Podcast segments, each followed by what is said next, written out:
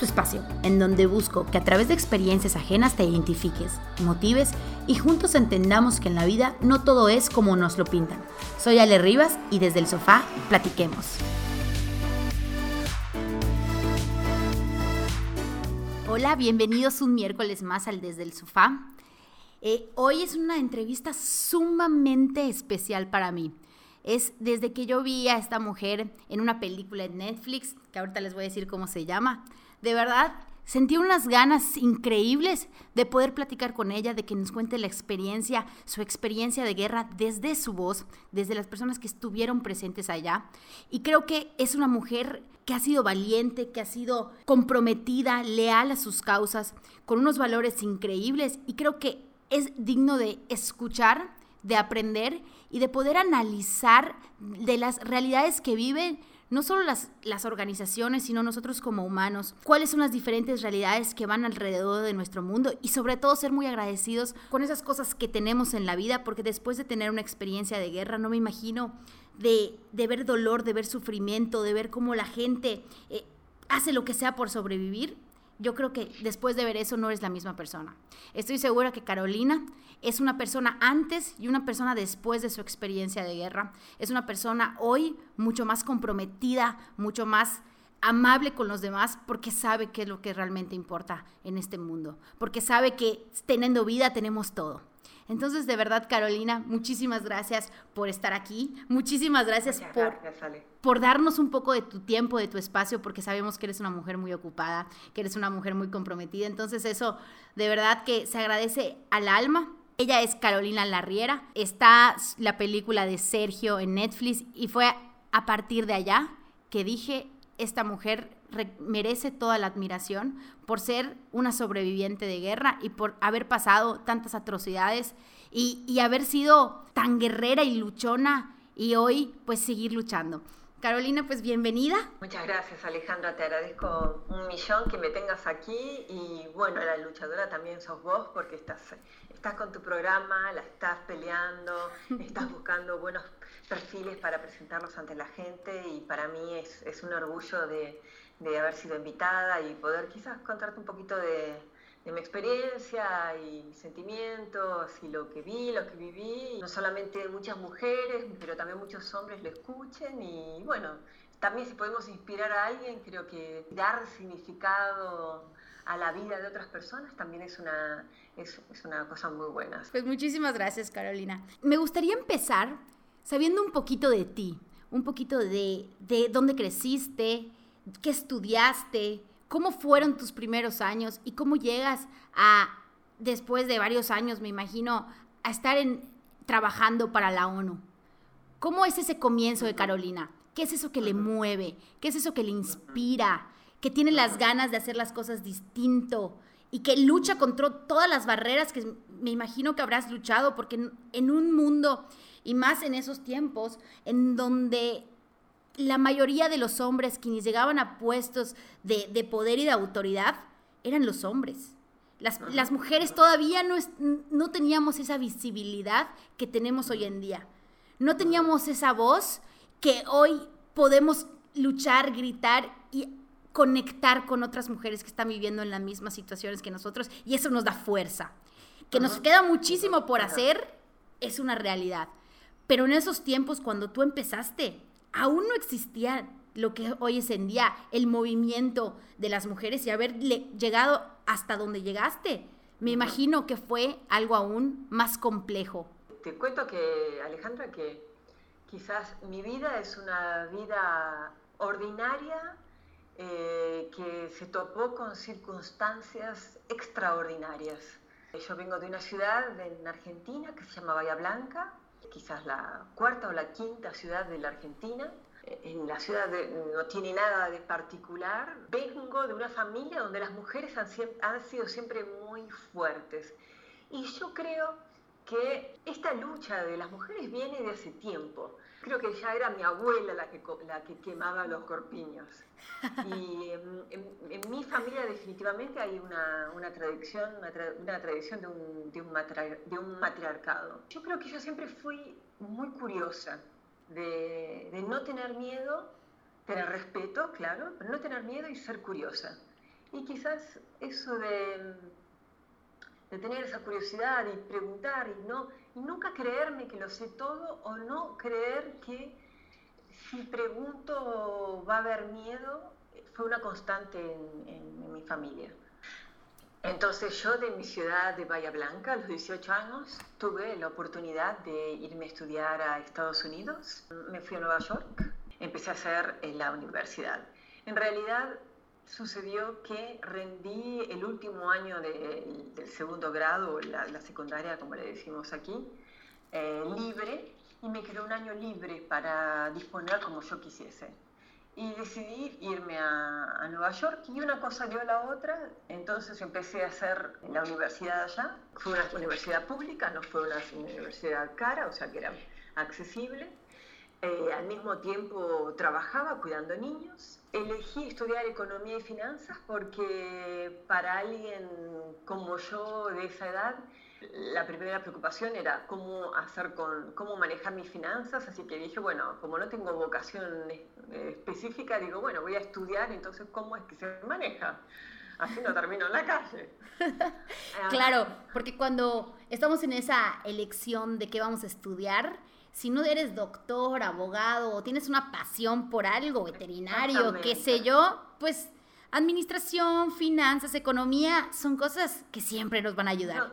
Y por ahí te fuiste tú. Y que está bien, es como que tus padres te van a mirar y te van a decir, eh, ok. Exacto. Si vos decís algo, voy a ser actriz, ok, ya te empiezan con cosas raras, con peros. Pero, pero medicina, abogacía o economía, ok, bueno, hasta ahí tenés la bendición. Pero en mi caso fue porque no tenía dinero, estaba totalmente quebrada, entonces digo, bueno, quizás de esa forma, por lo menos sé cómo manejar mis propias finanzas. Y como estaba en Nueva York, y en Nueva York está Manhattan, y Manhattan también es la cuna financiera del país, y diría una de las cunas financieras del mundo, también el, lugar más, eh, es el lugar más natural o la salida laboral más natural es trabajar en el, mercado financiero. Entonces, de vuelta, una cosa llevó a la otra y cuando me quise dar cuenta estaba trabajando eh, en el mercado financiero, que, es Wall Street, y trabajaba para eh, una correctora que, eh, para la cual hacía investigación. Sin embargo, siempre la idea de que yo era una extranjera y justamente cada vez que yo iba a trabajar en el camino pasaba por enfrente del de, el edificio de Naciones Unidas cerca de mi casa y siempre miraba las banderas, ¿verdad?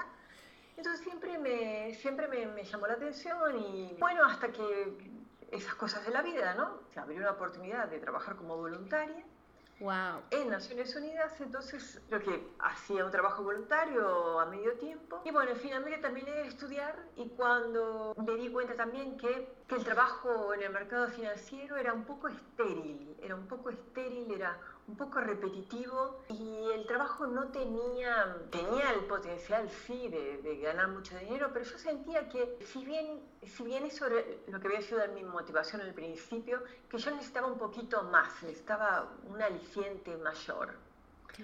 Y cuando pasaba por entonces por enfrente de Naciones Unidas veía este, este edificio y me parecía tan atractivo, me parecía, me parecía que era un crisol de, de nacionalidades y, y, yo era una extranjera, entonces me pareció como que era que podría potencialmente hacer un, encaje mejor que ese encaje en este lugar tan cuadrado y estéril, donde solamente el, objetivo es uno, que es hacer dinero, que no, que no era lo mío. Entonces entré a trabajar en Naciones Unidas. Qué increíble. Yo creo que esa experiencia de trabajar en las Naciones Unidas en el pleno corazón de Nueva York es una experiencia demasiado increíble que las personas que tienen la oportunidad de hacerlo, es una dicha gigante, porque tienes la oportunidad de compartir con diferentes nacionalidades, entender de que todos estamos formados de lo mismo, de que cada país tiene sus problemas y que cada país tiene su, su propia manera de solución dependiendo de la cultura. Entonces es un trabajo tan integral y tan completo, en donde necesitas mucha astucia para poder entender que somos un mismo mundo conformados con diferentes países en donde cada uno se rige de una manera distinta. Sí, es verdad lo que dices, porque creo que ahí te das cuenta de que la verdad es que entre los 193 países miembros somos todos seres humanos. Exacto. Pero lo que nos diferencia son las diferentes culturas. Y la cultura es fuerte, la cultura es un elemento muy fuerte. La cultura está marcada en, hierro, y, eh, pero que todos tenemos, compartimos la misma, el, mismo, los mismos sueños, compartimos eh, los mismos ideales, eh, tenemos valores similares. Claro, cada cultura lo, tiene sus matices y eso es lo que lo hace también tan interesante. Si vos sos curiosa, te, te atrae investigar esos matices, es algo que, que, te ejerce un magnetismo. Eh, y Naciones Unidas entonces para mí ejercía esa, eh, esa curiosidad de intentar entender cuáles eran esos, esos matices, esos diferentes colores, qué significaban, qué era lo que había por detrás. Si bien somos todos iguales, ¿por qué en tal o cual cultura prevalece más una cosa y menos la otra? Y eso me parecía fascinante. Definitivamente. Y cuando llegas a las Naciones Unidas ya a trabajar formalmente, ¿cuál es el primer cargo que desempeñas? Era en información pública. Mi trabajo tenía que ver con la diseminación de información. Entonces yo era de alguna forma el puente con la gente de afuera sobre el trabajo de las Naciones Unidas.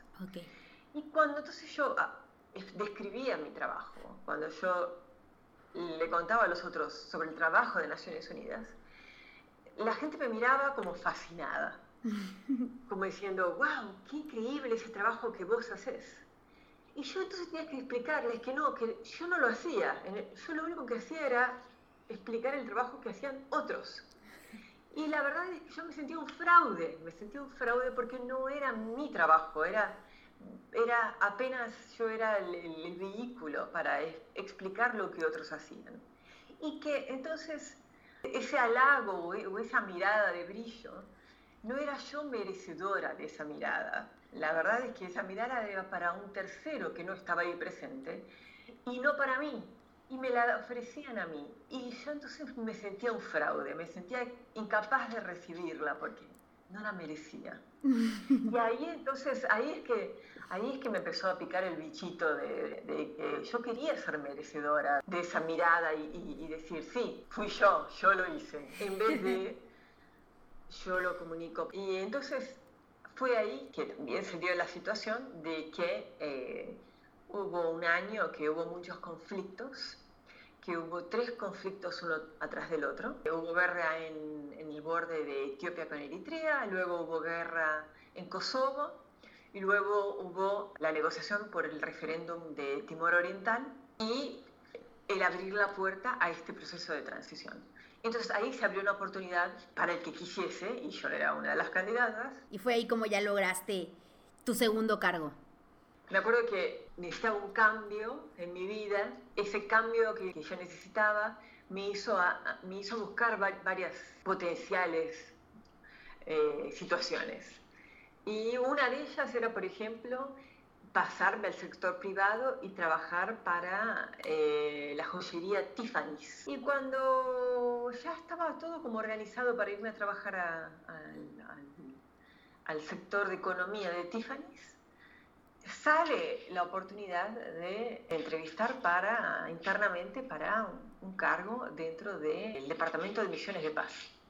Wow. Y me acuerdo que en ese momento se dio justamente de entrevistar y me, me entrevistaron y yo en ese momento estaba muy entusiasmada de ir a trabajar a la antigua Yugoslavia que en ese momento se, eh, se estaba esgrimiendo el, conflicto de Kosovo y se abrió una oportunidad para ir a Kosovo. Entonces fui toda entusiasmada para hacer la entrevista y, explicar cómo yo acompañaba el conflicto de Kosovo desde cerca. Bueno, entonces salgo de la entrevista y bien, me había ido muy bien. Y a los dos días recibo el llamado telefónico y me dicen, estás, te queremos, te queremos, queremos que vengas, estás aceptada para venir a Timor Oriental. Wow. Y yo digo, perdón, pero no, la entrevista era para ir a Kosovo.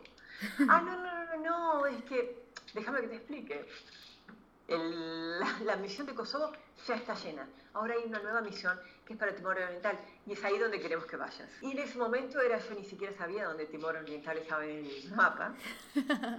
Y se dio esta situación de tener que elegir entre irme a trabajar a Tiffany's, que era el mundo corporativo, de joyería. Claro, una gran empresa igual. Exactamente. O esta definitiva de irme a un lugar que la verdad tenía que primero buscar dónde estaba en el mapa, ubicarlo y que definitivamente iba a ser algo totalmente inusual. Y decidí dar ese salto al vacío. ¡Wow! Qué valiente, Carolina. Y no sabías lo que te iba a esperar al poco tiempo.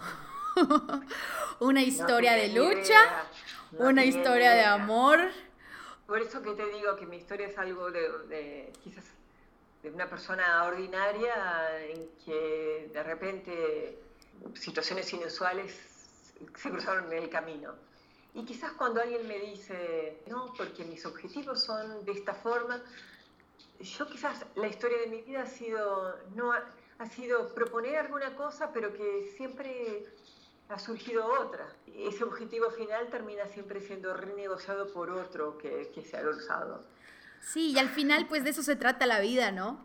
Quienes se ponen metas, quienes se ponen metas se van dando cuenta y creemos que el camino es en línea recta y que vamos a llegar y vas viendo en el andar que se te van presentando diferentes oportunidades y situaciones y hay de ti que agarras, ¿no? Y hay de ti que, que qué es lo que quieres. Eh, y, y cómo lo quieres lograr. que es necesario tener esa flexibilidad. Es, es vital. Y simplemente, igual yo creo que mucho tiene que ver con seguir qué es lo que queremos desde dentro. ¿Para qué? Que, yo me imagino que habrás decidido irte a esa misión porque sabías que chance en el mundo empresarial y corporativo ibas a tener pues mucho dinero y te iba a ir bien y podías ascender al poco tiempo. Pero por otro lado, sabías que el, que el tema de, hacer las cosas distinto, de servir, te iba a dar algo que no te iba a dar lo otro. Entonces, seguir, seguir igual nuestro corazón y es decir, ¿para qué quiero este trabajo? ¿Para qué quiero lograr esta meta? Y bueno, a ti sabemos que se desencadenó en una historia increíble. Y viendo y, entrando un poco a lo que, a tu experiencia, pues ya con, cuando conoces a Sergio, ¿dónde lo conoces? Bueno, a Sergio lo conocí en Timor Oriental. En esa misión en esta misión. Él también llegó casi en simultáneo como yo y se dio la situación simplemente de que en estas misiones de Naciones Unidas hay, hay muchos europeos, pero hay pocos latinoamericanos. Y entonces para nosotros fue, fue, la sintonía fue inmediata porque fue como que hablábamos el mismo idioma. Y cuando digo hablamos el mismo idioma, lo que quiero decir es eh, que, el idioma no tiene nada que ver, lo que tiene que ver es la cultura, y como decíamos antes, la cultura tiene esa cosa tan fuerte que habla por sí misma, que vos, que vos estás en otro país y vos a lo lejos reconoces a un mexicano, por la forma que camina, por, por, por, por la forma que gesticula, hay, hay, algunas cosas que, que, surgen. Y no solo lo reconoces, lo sientes tu hermano, sientes, o sea, con un, dos minutos de plática, pueden llegar a ser mejores amigas. Yo me acuerdo que una vez que estuve igual en Europa, vimos a unos mexicanos y de verdad, esa amiga que conocí en una fila para entrar a un restaurante, terminamos siendo hermanas del alma. porque sientes la conexión. exactamente, exactamente. Como que ya podés anticipar cómo la persona está pensando, te sientes eh, cómodo instantáneamente y es como que eh, de repente hay un montón de cosas que no necesitan ser explicadas porque de alguna forma venís del mismo lugar. Y nosotros también, porque nosotros venimos de América Latina, tenemos una, una, noción diferente de lo que es los pobres y los ricos, las inequidades en la sociedad, porque es algo en lo cual que es natural nuestro, desde, desde la cuna lo vivimos. Y yo creo que quizás en otros países no es tan así, donde no, no, no, no es tan obvio, no, no existe ese, ese, convivir. Entonces, entonces con él fue inmediato esa sintonía. Había tantas cosas que no necesitaban ser explicadas. Casi, casi eh, puedes, puedes decir que, que tuviste eh, la experiencia de tener un amor a primera vista. Fue a primera vista, pero, pero no fue inmediato, como que fuimos nos fuimos conociendo despacito, la verdad es que nos fuimos cruzando, pero nos entendimos enseguida. Ay, qué increíble, Carolina, qué bonita historia. Y después ya, yendo a lo que vimos de la película, creo que la pregunta obligada vendría siendo, ¿qué tan apegada está la realidad con lo que vimos en la película? Porque igual estuve investigando, estuve viendo, estuve leyendo y la realidad es que a ti tú no eres la persona quien le da la historia a los productores de Netflix. Entonces, al no ser tú y salir parte de tu historia ya, quisiera saber qué es lo que tú dirías que estuvo pegada a esta parte, esta no tanto, o, o, en general, ¿cómo dirías que, que es la realidad? ¿Nos podemos guiar de la película de Netflix o hay partecillas allá que, que podemos ir, que con tu versión podemos ir uniendo y atando cabos. Claro, me parece bien, me parece bien. Mirá, sí, justamente te digo, eh, yo no fui consultada para, para la película y la verdad es que es una situación muy rara, es una situación muy rara, hasta yo diría de pensar una Matrix. La verdad que también es una situación rara ver en la pantalla a alguien que, bueno, que usa tu nombre, que se viste como un boss y que además no tiene, tiene algunos elementos de la historia de tu vida. ¡Wow! ¿Qué sentiste? me lo tomé, sí, me lo tomé con, con, con, mucha sabiduría y pensé, bueno, vamos a ver en el todo, vamos a pensar en el todo. Y te voy a decir que la verdad es que eh, la, la, película está resumida en una hora y media, una relación de, de cuatro años que fue mucho más profunda y, y, familiar de lo que se muestra en la película. Hay partes que justamente porque en una película solamente dura una hora y media, no, nos se pueden mostrar, pero eh, cada uno ya éramos parte de, la familia de cada uno. Ah. Eh, Sergio era brasileño y yo era argentina, ya habíamos venido a nuestros países varias veces, él a visitar a mi familia, yo a visitar la familia de él, ya conocí a mi suegra, con la cual me llevaba fantásticamente, que por ejemplo esa parte no está. No. Eh, de hecho, como que queda de que se iban a conocer a la familia. Exactamente, y hay un, un chiste en el cual dice, ustedes se van a llevar bien porque ustedes dos son locas. Sí, sí, sí. Y, y la madre de Sergio es un personaje divino, la adoro, es, un, es, es una increíble mujer.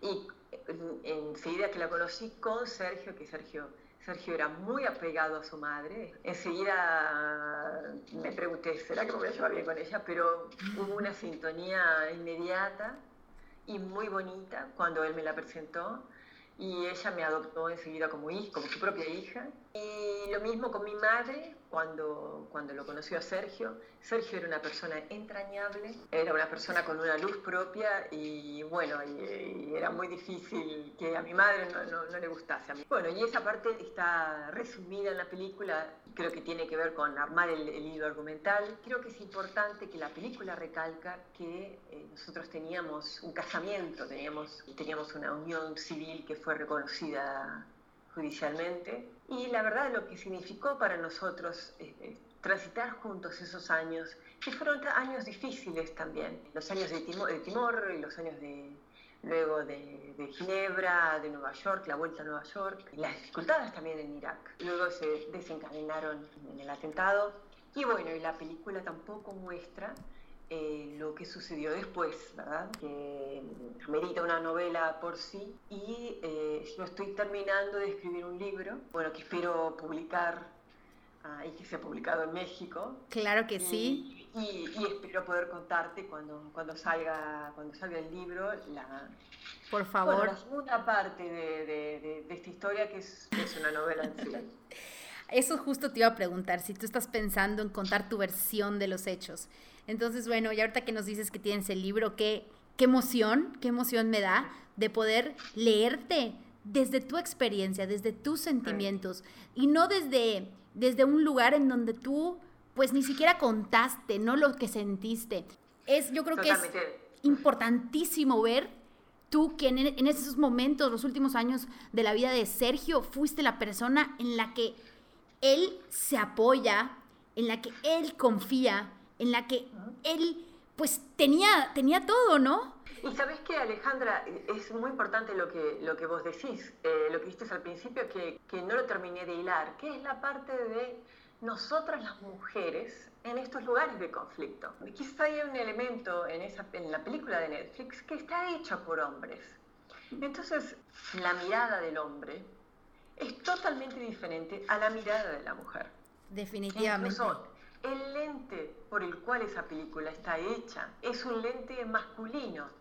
Y entonces, narrar la historia desde, desde la mirada femenina contás una historia totalmente diferente de esos mismos eventos.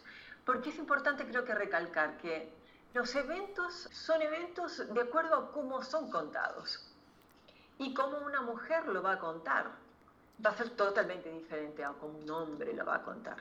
Y te voy a decir que en mi experiencia de guerra, de estos lugares de guerra, lo que más hay, y lo que yo vi y, fui testigo de que más hay, son mujeres. ¿Por qué? Porque en las guerras, los que van a la, lucha, los que van al campo, son los hombres y son también los primeros que mueren, tanto maridos como hijos.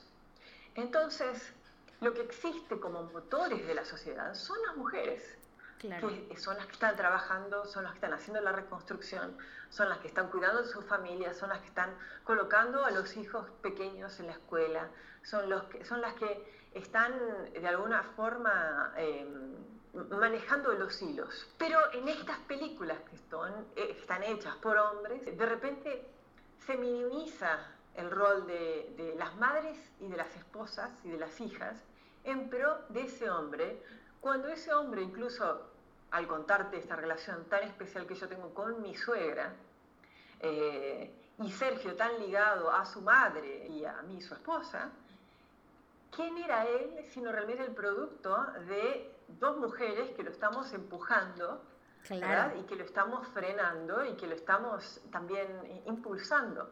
Y yo creo que eh, nosotras como mujeres tenemos que mirar estos personajes también desde el lado de cuál es el rol, dónde están las mujeres alrededor de él y qué es lo que hacen. ¿Será que esta película está representando a el personaje femenino en todas, en todas sus facetas?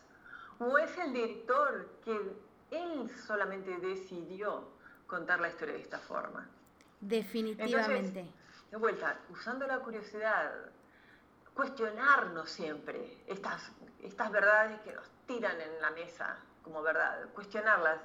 ¿Cómo es que era realmente? Déjame escarbar un poquito más en estos personajes y pensar, ¿Qué es lo que está por detrás? Déjame ver los datos. ¿Cuáles son los datos? ¿Quién es esta persona? Ah, interesante. Y salirnos quizás de los estereotipos.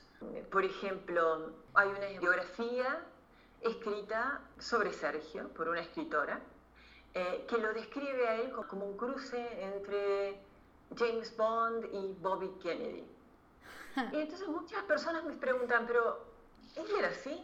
Y yo le digo, bueno, no, es que esa es una, esa es una frase un poco hecha para vender el personaje hacia un campo que conoce, que sí conoce a James Bond y sí conoce a, Bobby Kennedy. Pero quizás para nosotros los latinoamericanos tenemos que entenderlo desde, desde nuestra parte, desde nuestra alegría, desde nuestra esta alegría de vivir, tenemos eh, nuestra iniciativa, tenemos nuestra esperanza, tenemos una forma diferente de ser. Y quizás, entonces también la lectura de quizás esta película de, Netflix, ah, la, tenemos que leer desde, desde nosotros, desde los latinoamericanos y ver a los personajes en la película que son como nosotros, que son latinoamericanos. Creo que es importante mirarlo así. Definitivamente, definitivamente tenemos que, uno, cuestionarnos siempre con cualquier cosa ante, ante una historia que nos plantean como que una historia de la vida de real. Y yo cuando vi la película me quedé como con las ganas de saber un poco más, que ahorita ya nos dijiste, ya nos dejaste en claro, de cuál era tu rol en esa misión de guerra, ¿no? Ah, que fue importantísimo tu rol, no solo por estar acompañando a Sergio y ser como su soporte, sino tú tenías un papel especial en la misión de guerra. Entonces, Exactamente, sí. Como que en la película podemos decir que fue que no le pusieron la, el interés necesario sobre el papel que tú jugaste cuando fue increíblemente bueno y fuiste mandada, pues, con un papel específico. Exactamente, exactamente. Yo no fui ahí como la esposa de Sergio, sino fui ahí como una profesional que trabajaba en Naciones Unidas hacía siete años, que tenía mi propia carrera, mis propios estudios. Me formé en la Universidad de Harvard eh, y fue en ese contexto que yo lo conocí a él. Eh, y yo trabajaba con justamente este grupo de, de mujeres de viudas que son tan típicas en situaciones de posguerra, donde tanto, tanto en Timor como en Irak, como, como en todos lugares de guerra, hay ah, grupos de mujeres que em, a través de acciones de, de, colocar eh, inputs de, de, dinero, de microcréditos, vos podés de repente eh, transformar la vida de, generaciones, porque significa que un crédito puede significar que una persona que lo ha perdido todo, que le han quemado su casa, que se ha quedado sin trabajo, que no tiene cómo darle de comer a sus hijos, de repente puede proveerles la, la estructura básica para que sus hijos entonces vayan a la escuela y tengan un futuro. Y en el caso de, en el caso de Irak, mi rol era más político, era un rol en, el cual yo tenía que individualizar a la sociedad civil que había estado escondida por miedo durante la época de Saddam y estaba, como se dice en inglés, underground, estaba bajo tierra, esperando el momento de poder salir a la superficie, el momento de seguridad para poder salir a la, superficie y poder entonces mostrar el trabajo que venían haciendo. Por ejemplo, eh, en, en Irak había muchos grupos clandestinos que se reunían en galpones eh, en secreto eh, por miedo a ser descubiertos por eh, la policía secreta de Saddam Hussein, que, que, actuaba como, como espías. Entonces, la sociedad civil existía y era vibrante, pero existía de una forma clandestina. Entonces, para poder identificar esos grupos, era un, trabajo un poco de, de, en el cual eh, empezabas a construir los contactos y los contactos, una vez que vos sembrabas la confianza, te llevaban a, conocer otros grupos y ahí se empezaba a construir. ¿Y por qué era importante la construcción de la sociedad civil? Porque en el, trabajo de transición era importante tener la voz de la, sociedad civil para entender cuáles eran sus anhelos, cuáles eran sus preocupaciones y cómo es que ellos querían construir su propio país. Y el trabajo que nosotros hacíamos entonces era de, escuchar las voces locales para poder entonces introducir esas voces locales en la construcción de ese futuro en el cual nosotros íbamos a jugar el papel de poner el hilo en esa costura fina que era eh, ese proceso de transición.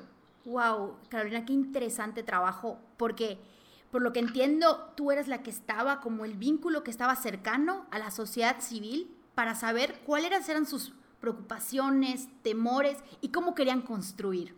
Entonces, esa, esa gente que está rezagada, que no esté escuchada, pues tú eras esa voz para poder llevarlo y poder construir en unos cimientos más sólidos. Y tú, pues al, al haber tenido esa, esa misión y esa y esa oportunidad, no me puedo imaginar todo lo que pudiste ver, sentir a través de los demás y a través de esa gente que estaba viviendo una situación donde no tenían ni idea probablemente de cuándo iba a acabar, de cómo iba a acabar y cómo iba a estar su familia. Entonces tú Exactamente, exactamente. Y lo que sucedía justamente es que lo que, está, lo que era obvio es que había grandes cambios, porque era el momento de la ocupación de los Estados Unidos en Irak. Y, y el pueblo iraquí, iraquí veía, o sea, se veían los cambios, pero no había, no había una articulación exacta de cómo iba a ser ese futuro. Entonces, cuando no hay una articulación de, de alguien que explique cómo será ese futuro, las personas tienen miedo. Y entonces las personas con miedo rechazan ese cambio porque el, miedo inmoviliza. Entonces parte del trabajo era empezar a hablar con estos grupos de la sociedad civil para entender cuáles eran sus miedos, entender cuál era la visión que ellos querían para su país y empezar de alguna forma a entretejer esa visión de ellos al tejido de la sociedad como un todo. Y eh, de alguna forma entonces bajar ese nivel de angustia y de ansiedad por darles eh, elementos para ellos poder eh, saber que tenían una influencia en su propio futuro. Ese era en concreto nuestro trabajo. Parece, uno se pregunta, ¿qué, hacen exactamente los que están haciendo negociación? Los que hacen negociación, de alguna forma, buscan construir una imagen del futuro a través de la conversación y a través de, de explicar qué es lo que es feasible y qué es lo que no es feasible hay que explicar también lo que, lo que no se va a poder hacer para poder moderar las expectativas. Qué trabajo tan interesante, porque igual el estar sembrando esa esperanza honesta en los demás, porque no es una, no es una esperanza de que Uy, va, y todo va a regresar a, a, como era antes, o todo va a regresar, o todo se va, se va a formar bien. Es decir, esto es paulatino, esto se va a arreglar, necesitamos de ti, y a veces como ser esa persona que les da esa esperanza, esas chispas en sus corazones y esas ganas de seguir luchando. Porque en esos momentos en donde tu familia la estás perdiendo, en, la, en medio de una guerra, pierdes todo. Entonces el miedo te inmoviliza, la situación te desesperanza y que haya alguien que te dé como, que donde puedas tú sentirte libre y compartir tus miedos. A veces eso es lo que necesita la gente. Eso es lo que necesitan esas personas y mujeres que estaban allá. La gente, o el, denominador común que, yo he visto en estos lugares de guerra es, es que realmente la gente quiere que, eh, la gente ha sufrido mucho y quiere que se entienda todo lo que han pasado, que se entienda ese sufrimiento por el cual han atravesado. En el, ejemplo, por ejemplo, de, Timor Oriental, un tercio de la población fue decimada. Entonces, tú no encuentras ni una familia que no haya perdido un miembro de su familia de forma violenta. El dolor y la pérdida es el denominador común. Y es importante respetar esas pérdidas, honrarlas y también saber dibujar una esperanza de ese futuro para poder construir hacia el futuro honrando el pasado.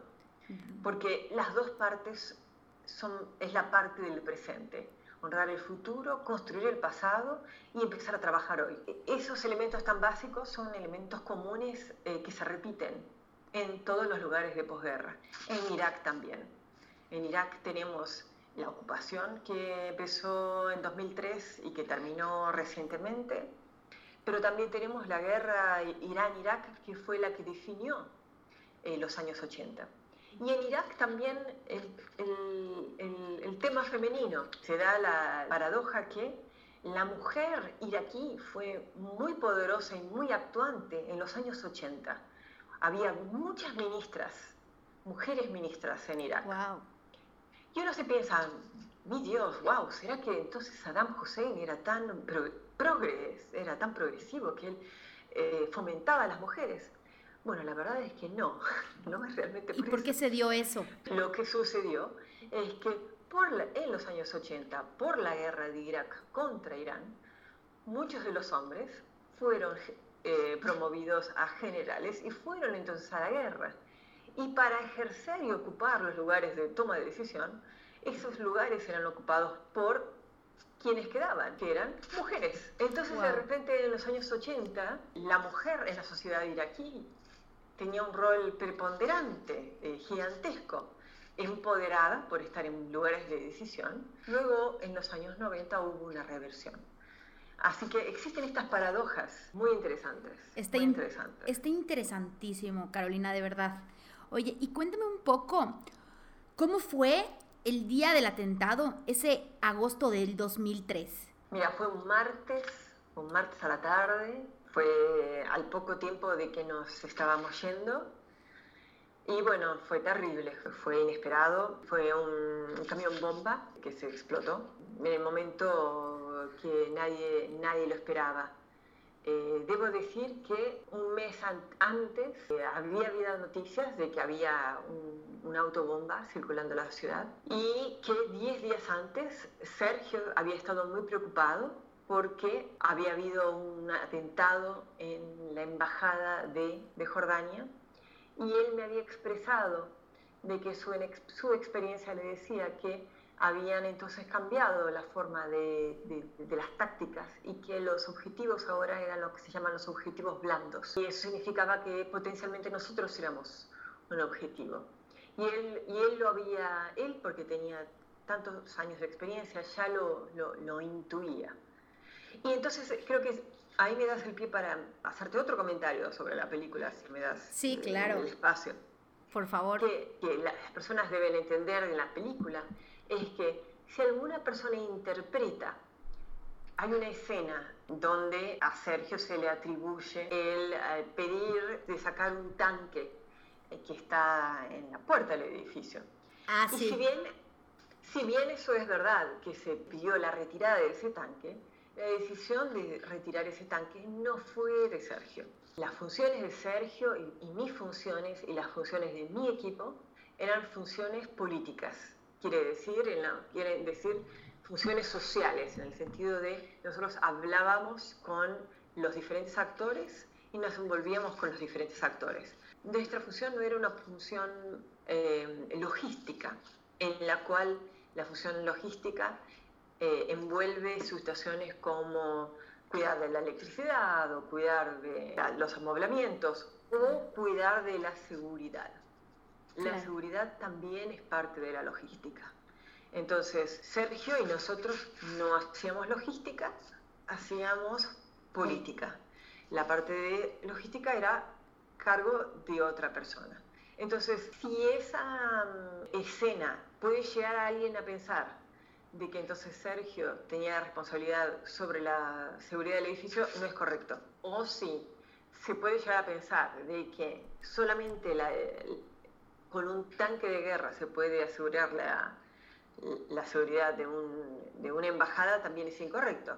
Porque entonces, por ejemplo, en México DF, en el Distrito Federal, verías a todas las embajadas de todos los países con un tanque en la puerta, porque sería la única forma de mantenerlas eh, seguras.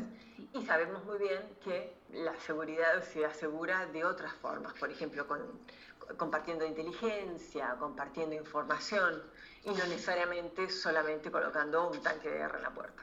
Definitivamente. Oye, qué buen punto. Gracias por aclararlo, porque sí me acuerdo de esa parte en la película y también me quedé con la duda. Esa tarde del martes explota el camión de la bomba. ¿Y tú qué, qué haces? ¿Hacia dónde vas? Me imagino que había como escombros, mucho humo. No sé si veías con claridad o no. Sí, eh, fue como una experiencia rara, porque es como de repente eh, cambiar el canal de, de, la TV y en un instante ves un canal a colores y de repente cambias de canal y todo se vuelve difuso. Y la sensación es rara porque fue la sensación esa de, de la explosión en la cual uno tarda en, en darse cuenta qué es, lo que, qué es lo que sucedió. Es una sensación también donde el cuerpo actúa diferente, es como que se activan todas las señales de alerta, porque quizás la mente no entiende qué es lo que está sucediendo, pero de repente hasta casi por osmosis el cuerpo actúa como una emergencia y de repente se te activan todos los sentidos y estás con todos los sentidos de alerta y, y sentís una fuerza especial que es la que te moviliza. Y para mí en ese momento la fuerza que me movilizaba era encontrar a mi marido, encontrarlo a Sergio. Y también sale dos, dos escenas en la película. Una en donde tú estás ayudando a la gente, en donde estaban subiéndolas como a camionetas y así. La, había gente que, que había perdido alguna extremidad y tú ayudando. ¿Eso pasó en verdad? Sí, fue terrible porque hubo muchísimos heridos, hubo casi 200 heridos y Hubo mucha gente que se quedó presa en los escombros. Sergio mismo se quedó preso en los escombros. Y muchos de mis colegas quedaron heridos. La bomba afectó una parte del edificio que era justamente mi parte del edificio. Por acaso, esto lo, lo fui a saber más tarde, Mi oficina era una, era una, oficina que tenía una pequeña ventanita, una ventana muy pequeña y mi, la parte que, que estaba a mis espaldas era la parte que daba con la escalera del edificio. Y yo luego, eh, luego supe que la única razón por la cual mi oficina no se cayó fue porque en un edificio, cuando se construye, la escalera actúa de una forma como la, como la columna vertebral de un edificio. Y eso fue que la pared que estaba a mis espaldas era la más fuerte y, hizo que sobreviviese, yo sobreviviese y la pared sobreviviese, y no se cayese encima mío y no me hubiese muerto. Wow. Y haya sobrevivido. Wow, Carolina, de verdad que tienes toda la admiración, yo creo, de, de todas las personas que, que, saben de esta historia y de que ha llegado por alguna forma, ¿no? La, la historia que, que, tú viviste, porque no me puedo imaginar lo que tú sentiste y cómo hoy pues tienes el valor, tienes la valentía de estar contándola y, llevándolo al mundo para tocar seguramente muchos corazones. De verdad que qué orgullo de mujer, de verdad.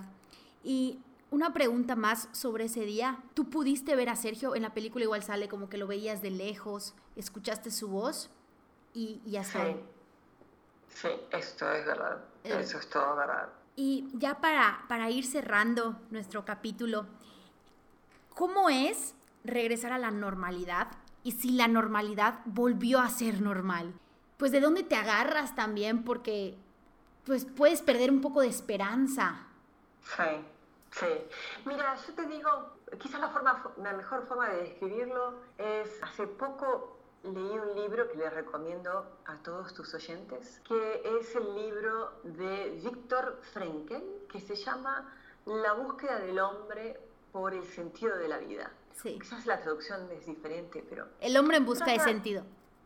Así es la... ¿Cómo se llama? El hombre en busca de sentido sería la traducción en español. El, el hombre en busca del sentido. Sí, y es un fantástico libro en el cual narra la historia de Víctor Frankel, que es una sobreviviente de un campo de concentración. Y él se dedica, él era un psiquiatra y em, tiene esta terrible experiencia en la cual él pierde a su esposa y pierde a sus familiares y pierde, pierde todo. Y él al salir escribe este librito en 20 días, que le escribe también de un tirón, incluso cuando vos lo lees, decís, qué, qué raro porque parece que no para, ¿no? está como muy organizado, sino como que es, una, es un tirón de escritura, pero que también lo hace, lo hace interesante porque hasta parece como muy despojado. Pero él habla hasta con una frialdad absoluta de, de cómo él um, está en el campo de exterminación, de exterminio, y ve a sus compañeros y ve cómo como una persona es despojada de todo, eh, no solamente es despojada de su casa o despojada de sus pertenencias personales, pero también es despojada de su ropa y es despojada básicamente de su dignidad y de su identidad. Entonces él, él se pregunta, ¿qué es lo que queda de la persona cuando otro, por la fuerza terrible como fue esa situación tremenda del holocausto, eh, pero él se pregunta, ¿qué es lo que queda? Y él, y él responde, lo que queda es, esa esencia, es ese sentido que cada uno de nosotros le damos a nuestra vida. Y él dice que en el campo él veía claramente aquellas personas sin tener nada, mantenían, mantenían adentro de su espíritu el sentimiento, el, el, el propósito, el decir, yo me voy a salvar, yo voy a estar bien, yo puedo. Y también él veía a aquellos que no. Decía que era, se veía, era una cuestión de luz, de brillo vital.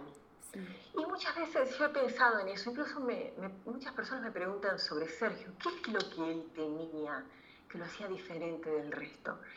Y, yo creo que Sergio tenía un brillo, si yo puedo describirlo, yo creo que yo diría que, es una, que él tenía un brillo, un, un elán vital, lo que los franceses hablan del elán esa fuerza vital. ¿Y qué es esa fuerza vital? Bueno, no sé qué es esa fuerza vital, pero que existe, existe. Y te lo digo, y te lo digo porque yo eso lo descubrí, porque la segunda parte de, la historia después del atentado, es que eh, los burócratas de las Naciones Unidas me despojaron bajo la, bajo la excusa que Sergio y yo no estábamos formalmente casados y yo después tuve que hacer un proceso judicial de 10 años en el cual probé nuestro, nuestro casamiento, una unión civil.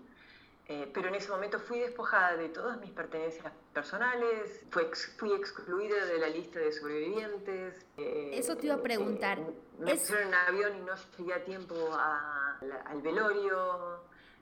solamente me pude despedir de él en la morgue reconociendo el cuerpo. Fue, fue tremendo, fue terrible. Pero lo que yo siempre mantuve muy claramente dentro de mí fue esa identidad propia y, ese, esa fuerza de dentro que tenía y que tengo. Y creo que con ese contacto, con, ese, con esa cosa íntima, es que salí adelante. Y creo que es importante que cada uno de nosotros mantenga ese diálogo con nuestro interior, con nuestro elán, con ese brillo, porque ese brillo es un brillo que no es de afuera para adentro, sino es de adentro para afuera. Y no es una pátina que uno coloca afuera, sino es, es algo que uno trabaja y lo lleva para afuera y que nadie te lo puede robar. Es propio. Y es ese que nosotros debemos cultivar. Y, creo que, bueno, creo que es por ahí, creo que ese, ese, es el camino, esa es la forma. Me encanta, me encanta escucharte y me encanta escuchar esto porque realmente quiere decir y se traduce que por más de todo el dolor que estés sufriendo, tanto como en el hombre en busca de sentido, como tu experiencia propia de guerra, si tú le encuentras un sentido a tu vida y un para qué, un para qué quiero, cambia completamente el sufrimiento. El sufrimiento es, es inevitable, va a estar, pero el sentido que tú le des, eso de ahí cada quien tiene el poder de darle el sentido que quiera. Y si nosotros le damos un sentido tirado a la basura, pues nuestra vida probablemente se convierte en eso. Exactamente. Nosotros somos quienes les agregamos contenido al sentido de la vida. Y está en nuestro poder agregar ese, ese contenido. Como decíamos también, las miradas son diferentes. Un hombre va a mirar de una forma, una mujer mira de una forma totalmente diferente. Nosotros somos los que tenemos el, poder para agregar ese contenido.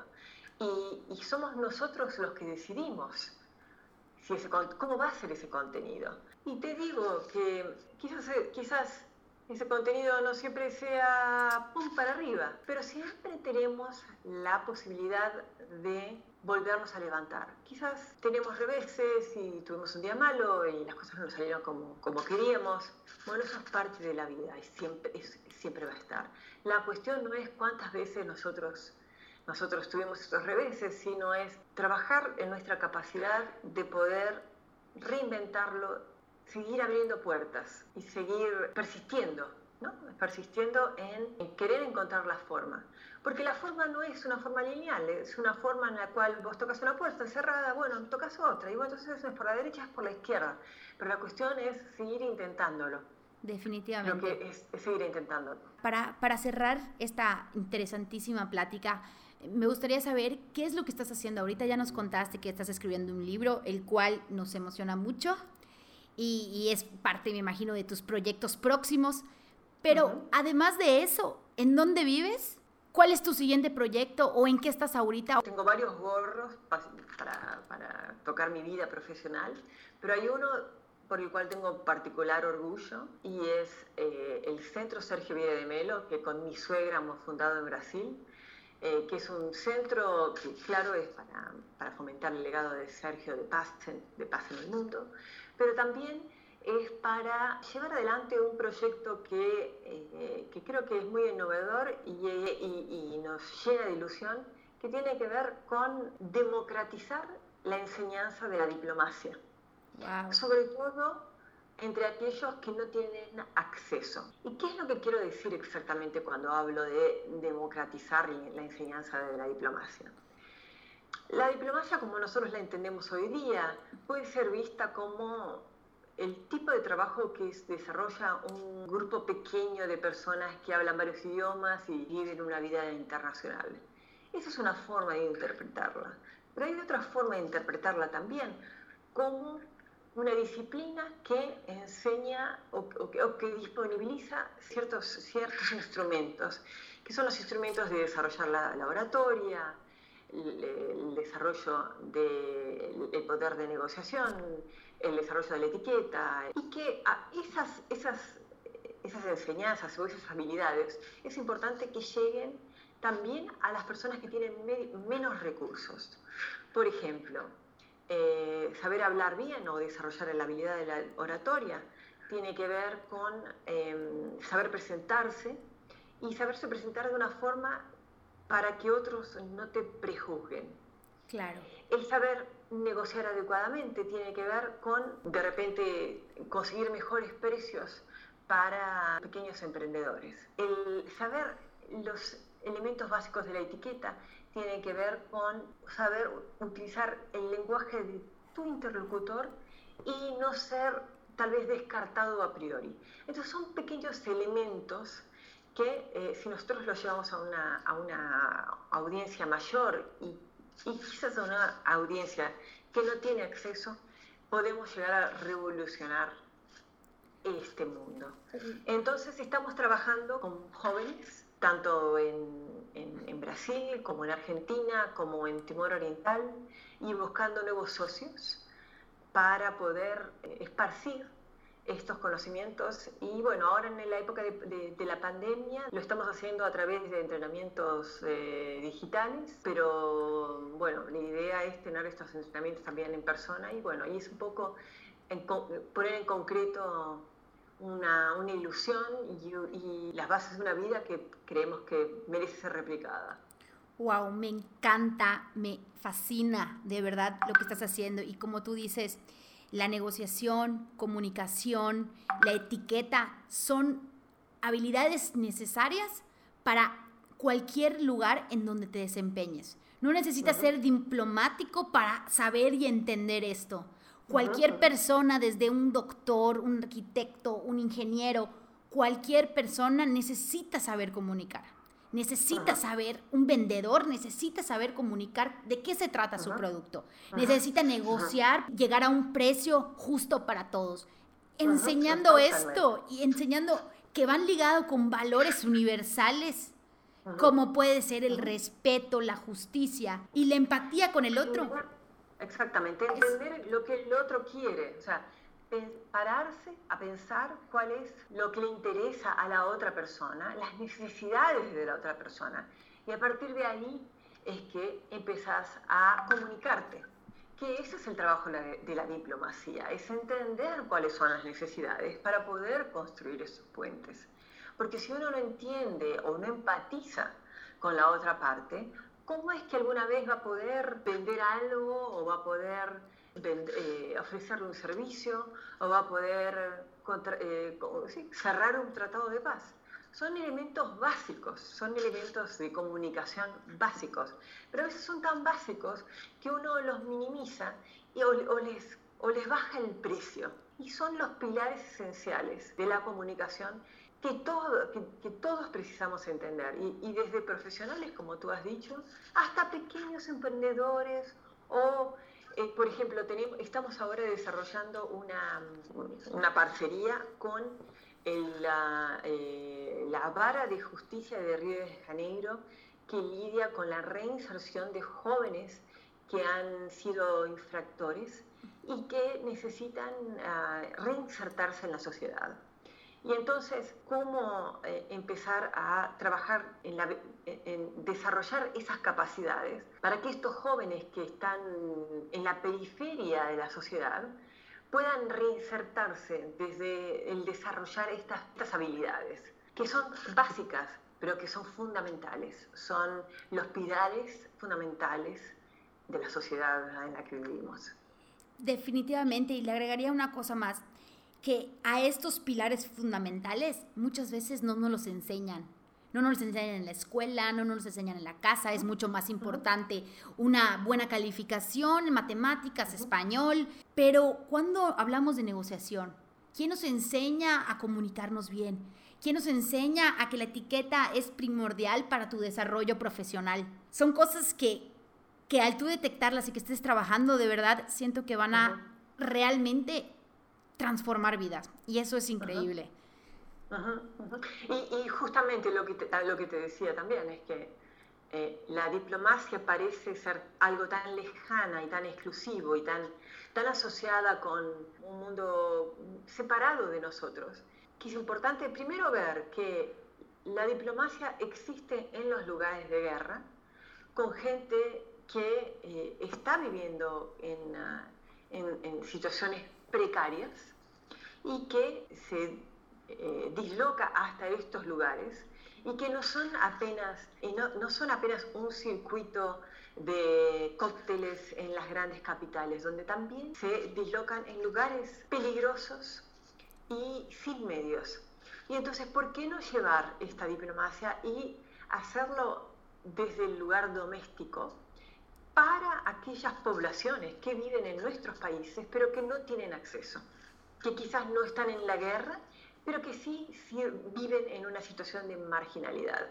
Entonces, ¿cómo entonces introducirnos en esos lugares para poder también hacer el cambio? Wow, me encanta y de verdad te felicito. Eres una real guerrera, una inspiración para mucha gente. Eres pues como una esperanza de que de que las cosas se pueden hacer bien, de que uno puede salir adelante si de verdad se lo propone, si le pone un sentido a su vida y si, y si tiene la voluntad de hacerlo. Entonces, Carolina, de verdad te agradezco infinitamente que hayas aceptado, que hayas prestado de tu tiempo, que hayas estado aquí platicando Alejandra, Yo soy la que te agradezco, te agradezco de corazón. No, y que... haberme invitado y estar aquí contigo. Abrir tu, tu corazón, abrir lo que viviste es algo que, muchos valoramos y que muchos admiramos demasiado. Entonces, de verdad, muchísimas gracias. Gracias a ti, querida. Muchas gracias. Pues pónganse cómodos y nos vemos el próximo miércoles.